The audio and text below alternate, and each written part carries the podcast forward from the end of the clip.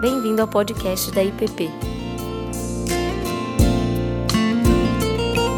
A mensagem que você está prestes a ouvir foi ministrada pelo pastor Ricardo Barbosa.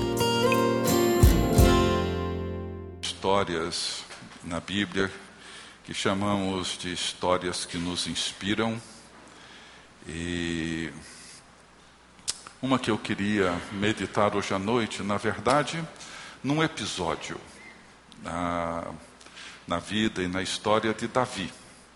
Davi é o personagem bíblico onde temos o registro maior, mais completo da vida e da sua história, ah, não só nos livros de Samuel, de Reis, mas também nos Salmos, muitos dos Salmos que ele escreveu. E eu quero hoje pensar, meditar com vocês num episódio na vida de Davi, talvez o episódio mais doloroso, o episódio mais difícil, a experiência mais traumática da vida de Davi. Eu quero ler apenas um versículo, acho que seria melhor você me ouvir bem atentamente um único versículo, que é o versículo do fim dessa história, que encontra-se no final do capítulo 18 de 2 Samuel, que diz assim: Então o rei, o rei Davi, profundamente comovido, subiu à sala que estava por cima da porta e chorou. E andando dizia: meu filho Absalão, meu filho, meu filho Absalão. Quem me dera que eu morrera por ti, Absalão, meu filho, meu filho. Você pode imaginar o rei Davi andando na sua sala dentro do palácio de Israel, chorando e clamando, talvez gritando em alta voz, dizendo: meu filho Absalão, meu filho, meu filho, quem me dera que eu morrera por ti, Absalão, meu filho, meu filho. É difícil imaginar a dor, a angústia e o sofrimento de um pai diante da morte do seu filho. E no caso de Absalão, o filho querido, um filho que Davi amava muito. Mas todo o sofrimento, ou pelo menos grande parte dele, não todo, obviamente, tem uma história. E a história do lamento de Davi, a história do choro de Davi sobre a morte do seu filho Absalão começa 11 anos antes. Começa quando Absalão ele violenta, ah, perdão, quando Amnon meio-irmão de Absalão, ele violenta, ele estupra Tamar, irmã de Absalão. A Bíblia diz que tanto Tamar quanto Absalão, que eram filhos de Davi, da mesma mulher, Amnon era filho de Davi, de uma outra esposa, mas tanto Tamar quanto Absalão são descritos nessa narrativa como pessoas muito bonitas. Absalão com a sua longa cabeleira, uma pessoa que era muito visível, muito vista à distância. E Tamar, que era uma mulher muito bonita, muito, muito bonita. E Amnon começou então a desejá-la. E durante um tempo ele planejou possuí-la. E depois de um planejamento ajudado por um amigo seu, ele a forçou e a violentou. E depois de fazer isso, talvez motivado e movido pela sua culpa, pelo mal que havia feito, ele a rejeita e a coloca para fora da sua casa. E ela então se vê uma mulher humilhada. Absalão a acolhe e passa a odiar o seu meio-irmão Amnon. E durante dois anos, Absalão vê o seu ódio sendo alimentado diariamente. O seu desejo de vingança sendo nutrido a cada dia, a cada semana. E quando a oportunidade surge, quando o momento adequado aparece, ele então, de uma maneira cruel, violenta, brutal, ele assassina o seu meio-irmão Amnon. E tragédia em família, principalmente quando essas tragédias envolvem assassinato em família, é sempre algo extremamente doloroso, abala a família inteira, desestrutura todo o ambiente, todo o mundo familiar os sentimentos são confusos e quase sempre são tragédias que levam a outras tragédias. Absalão, ele sabia que seu pai, além de ser seu pai, era também o rei, o governante de Israel, e que ele seguramente não iria aceitar, muito menos perdoar o crime do seu filho, embora tendo sido praticado pelo seu filho. Então haviam ali questões, tanto pessoais, quanto questões políticas, de governo, questões de Estado. E Absalão, sabendo disso, sabendo que seu pai não iria olhar para aquilo com um olhar de misericórdia, de bondade, de compaixão, ele então foge. E ele vai para a terra da família da sua esposa em Gessur. E depois de três anos ali vivendo no exílio, depois de três anos passando ali longe de Israel, longe do seu pai, longe do mundo que ele cresceu, ele recebe permissão do rei para voltar para sua casa. Porém, e isso é muito importante para a gente olhar para essa história. O rei recebe Davi de volta, mas muito mais num gesto legal, numa permissão judicial de permitir que Absalão voltasse para Israel do que num perdão pessoal, num perdão de pai acolhendo-o como pai. Davi, ele guardou a sua amargura, a sua dor pelo assassinato do seu filho. E Absalão, ele experimenta agora, depois desses três anos de exílio, ele experimenta de uma maneira mais próxima a profunda rejeição do seu pai. Ele sente de uma maneira como talvez nunca havia experimentado antes, o abandono, a rejeição, não apenas o ódio. E é assim que as coisas acontecem. Nós sabemos que o mal, ele alimenta o mal. O pecado, ele sempre gera pecado. Amnon estuprou Tamar. Davi rejeita Absalão. Absalão resolve o problema da humilhação e da violência que a sua irmã sofreu, assassinando o seu meio-irmão.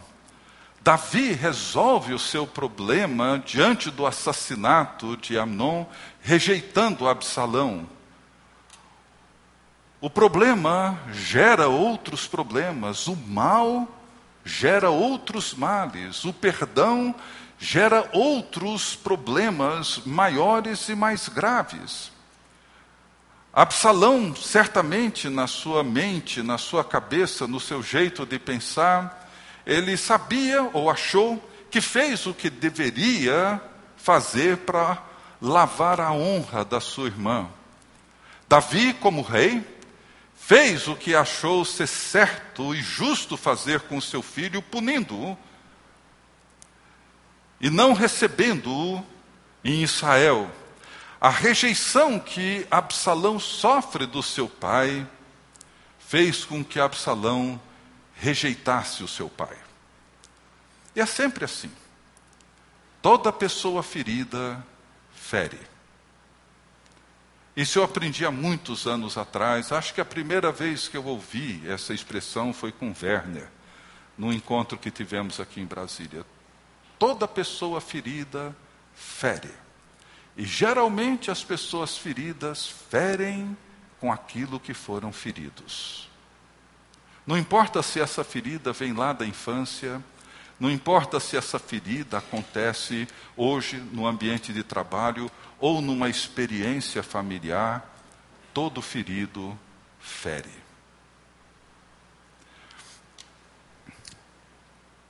Diante do silêncio de Davi e o sentimento de rejeição de Absalão, por quatro anos, Absalão elabora um plano. Absalão era esse tipo de pessoa que não tinha tanta pressa. O mal, a perversidade era nutrida, alimentada de maneira lenta, pensada, cuidadosamente nutrida. E durante quatro anos ele elabora um plano fruto dessa amargura produzida pela rejeição do seu pai. E durante um bom tempo, já em Israel, ele começa a plantar sementes de descontentamento.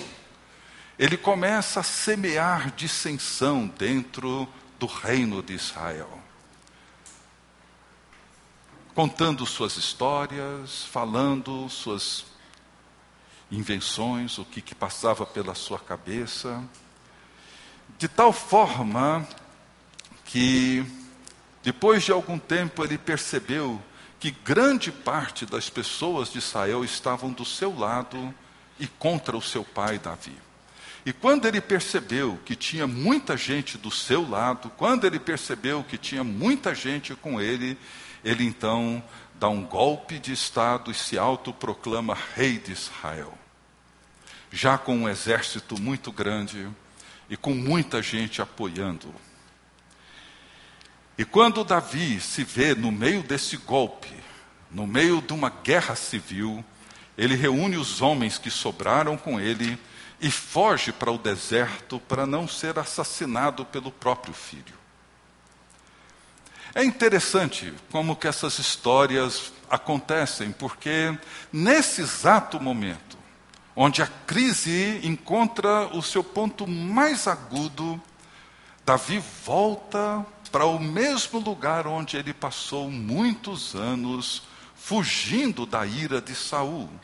Ele volta para o deserto, onde ele passou grande parte da sua vida antes de ser rei, antes de assumir o trono antes de assumir o poder em Israel.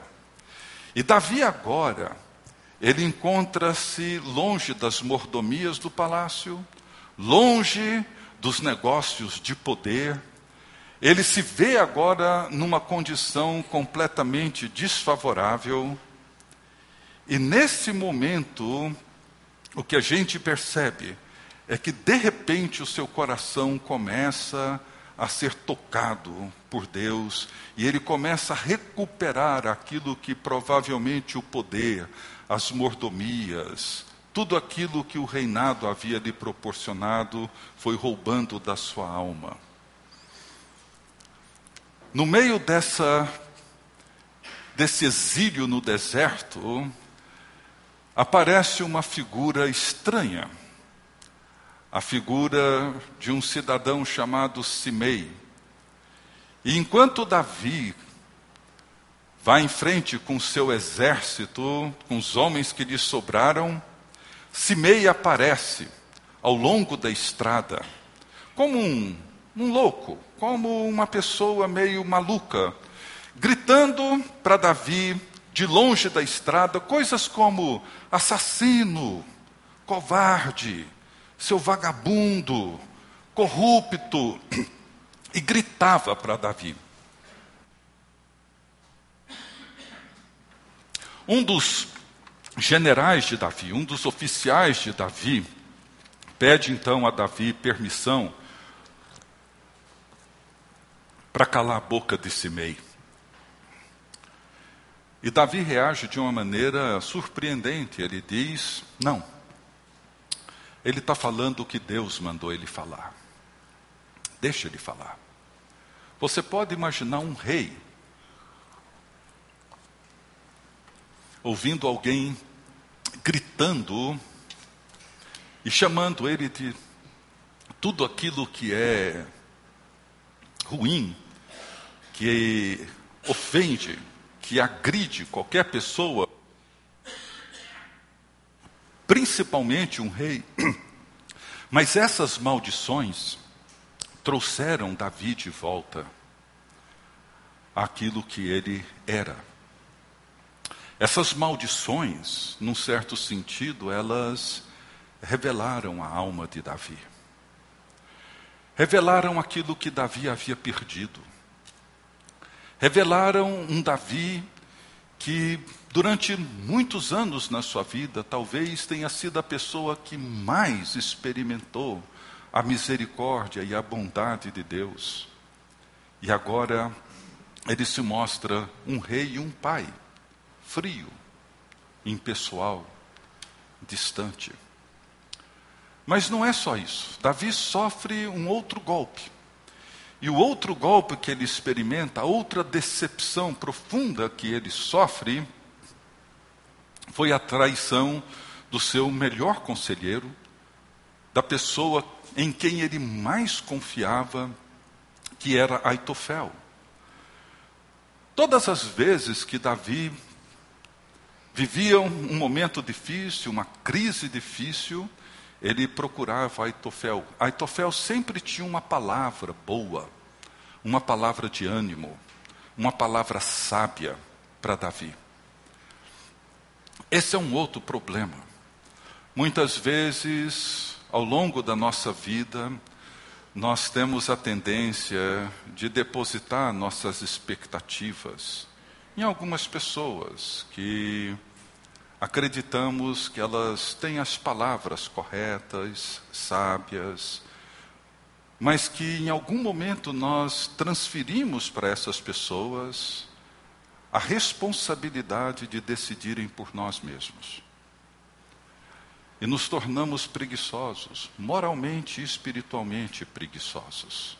Geralmente, pessoas projetam isso em líderes ou outras pessoas que julgam maduras ou mais espirituais ou mais isso e mais aquilo, porque como nós temos preguiça moral de lidar com as nossas próprias lutas e dificuldades, nós paramos de orar, nós paramos de ler as Escrituras, nós paramos de consultar o nosso próprio coração e passamos a depender de uma pessoa ou de alguém que vai sempre dizer para a gente o que fazer ou como fazer.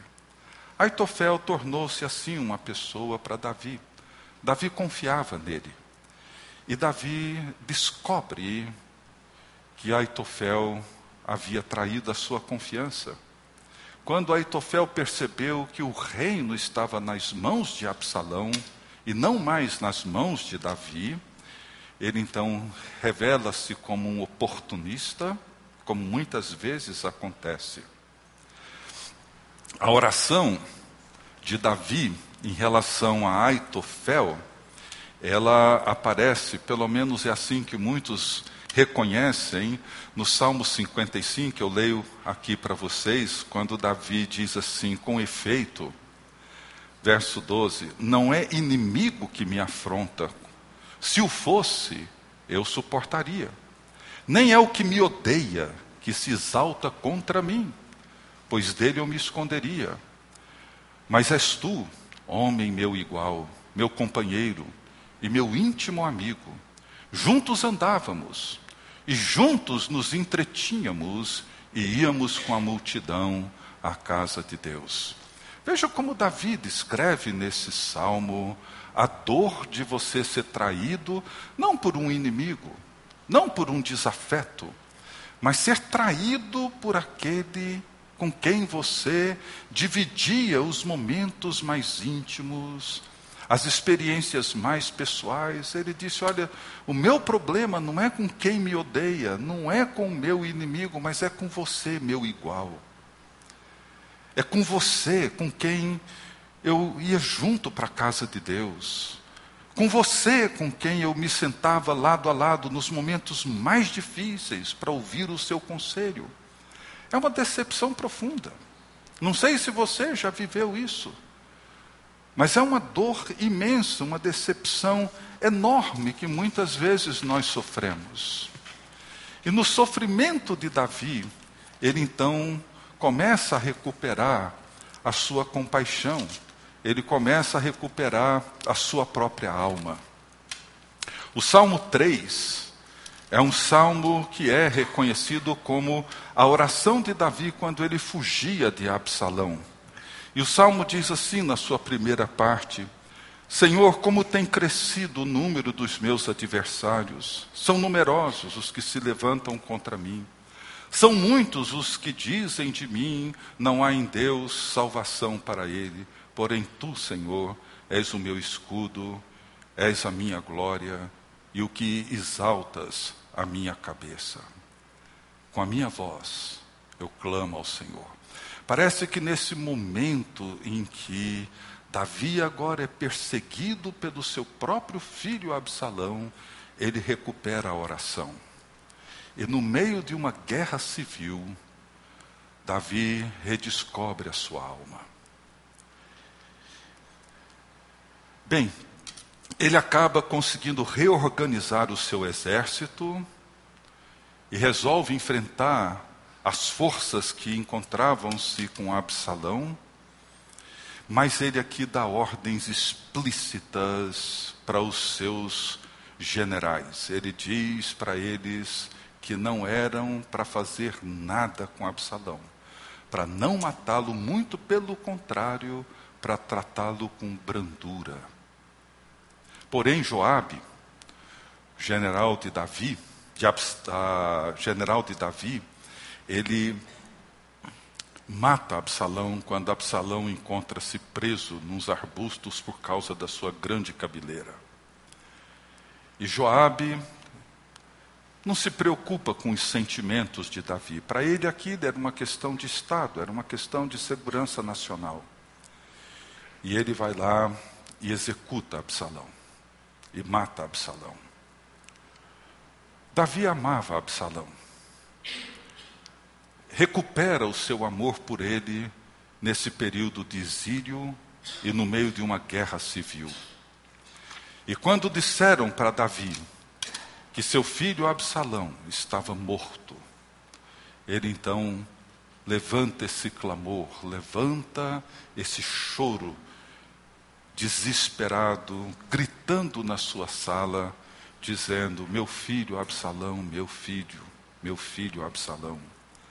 Quem me dera que eu morrera por ti, meu filho, meu filho Absalão. Bem, de que maneira essa história de Davi nos inspira? O, que luz essa história lança sobre nós e sobre as nossas histórias? E eu queria rapidamente comentar três três aspectos que para mim destacam, chamam a atenção nessa história. Primeiro, o sofrimento,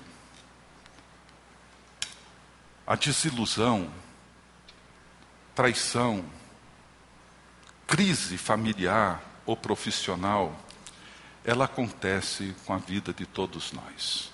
Nenhum de nós está imune a isso. Nenhum nem na família, nem no ambiente profissional, nem com os amigos. O sofrimento é parte da nossa história, é parte da nossa experiência humana. Nós somos seres caídos, vivemos num mundo caído. O pecado é uma realidade que encontra-se presente tanto internamente como externamente. Portanto, nós vivemos no mundo, crescemos dentro de famílias onde a possibilidade de crises como essa, talvez não na mesma intensidade, talvez não envolvendo assassinato, mas envolvendo abuso, envolvendo violência sexual, envolvendo violência física, envolvendo traições, mentiras, envolvendo oportunismos, envolvendo pessoas que querem ser mais espertas do que as outras, irmãos que muitas vezes sabotam a própria família, coisas desse tipo, pais violentos. Todas essas situações estão presentes na vida de todos nós, numa intensidade ou noutra, mas estão presentes. Não é pelo fato de sermos cristãos e pelo fato de termos fé em Jesus Cristo que isso nos torna imunes a essas situações. Davi, homem segundo o coração de Deus, uma pessoa que viveu e experimentou a graça de Deus como poucos experimentaram, ele vive esse momento dramático na sua vida nem o adultério com Batseba, o assassinato do marido de Batseba, a morte prematura dos seus filhinhos que nasceram, nada disso se compara com a dor que ele enfrenta e experimenta com a morte de Absalão e tudo aquilo que ela proporcionou. Nada, nada. Isso encontra-se presente, de uma forma ou de outra, numa medida ou noutra, numa proporção ou noutra, na vida de todos nós. Segundo, sempre existe o risco da amargura, do, do ressentimento, do ódio crescerem de tal forma e cegar a nossa compreensão, percepção de nós mesmos, de Deus e dos outros à nossa volta. Porque é isso que o mal sempre faz, é isso que o pecado sempre faz.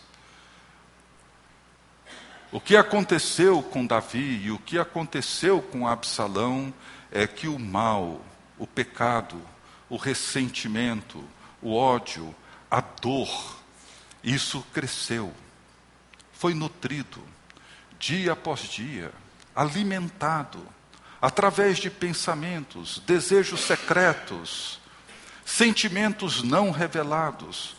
E o que acontece no meio de tudo isso é que nós deixamos de perceber Deus, deixamos de reconhecer quem nós somos diante de Deus. E de repente, como diz as Escrituras, nós percebemos que o nosso coração tornou-se de tal forma brutalizado que nós passamos a agir, pensar ou reagir como animais irracionais. Perdemos a consciência daquilo que Deus fez por nós, perdemos a consciência do quanto a graça de Deus foi generosa por nós, a nosso favor. Muitos experimentaram a graça de Deus, provaram a bondade de Deus, mas deixaram o mal cegar. Permitiram que a dor, o desejo de vingança, permitiram que o ressentimento os levasse a um estado tal, a um sentimento de dor tão profunda, onde já não mais conseguiam ver Deus, reconhecê-lo, experimentá-lo. Davi, que foi uma pessoa que provou como poucos provaram a bondade de Deus.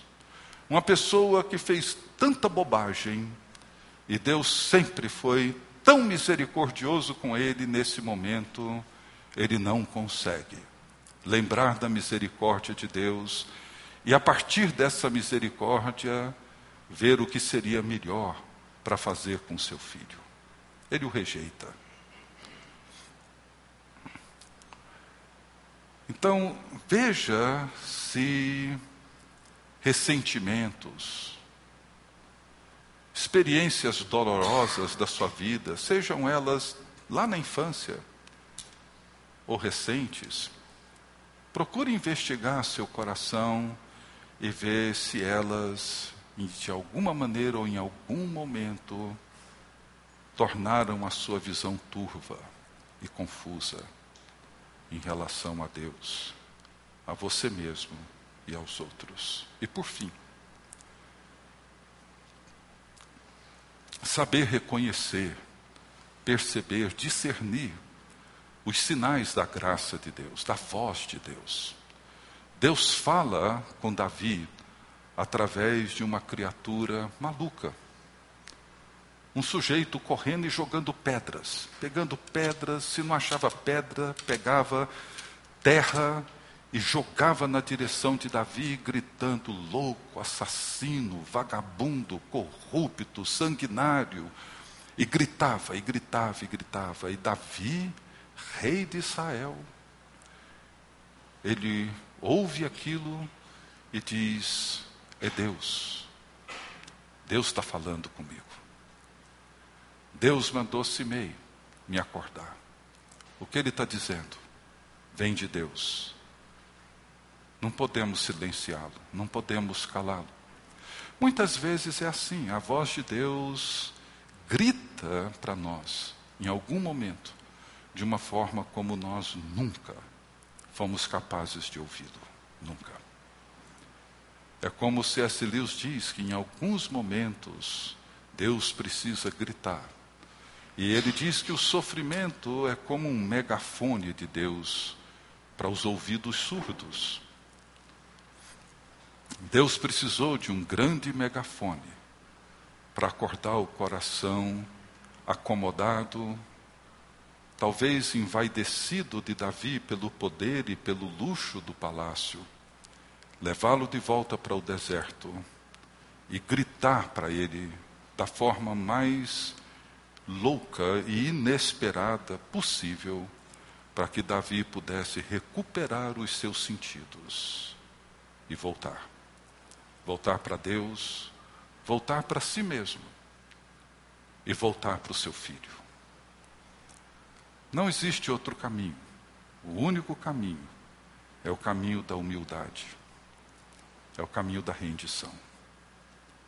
Se você hoje à noite traz consigo essas dores, essas mágoas, esses conflitos, talvez no seu trabalho, talvez nas suas memórias de infância, talvez em experiências mais recentes ou de mais tempo, seja com família, seja com amigos, seja com uma traição, seja com o que for. Abra os seus ouvidos hoje e deixa Deus falar e ouça a palavra dele. Volte-se para ele. Volte-se para você mesmo e procure tratar daquilo que foi ferido, daquilo que ficou para trás. Que Deus assim nos ajude e que Ele nos abençoe. Amém. Você acabou de ouvir o podcast da IPP. Para saber mais, acesse nossa página em www.ippdf.com.br.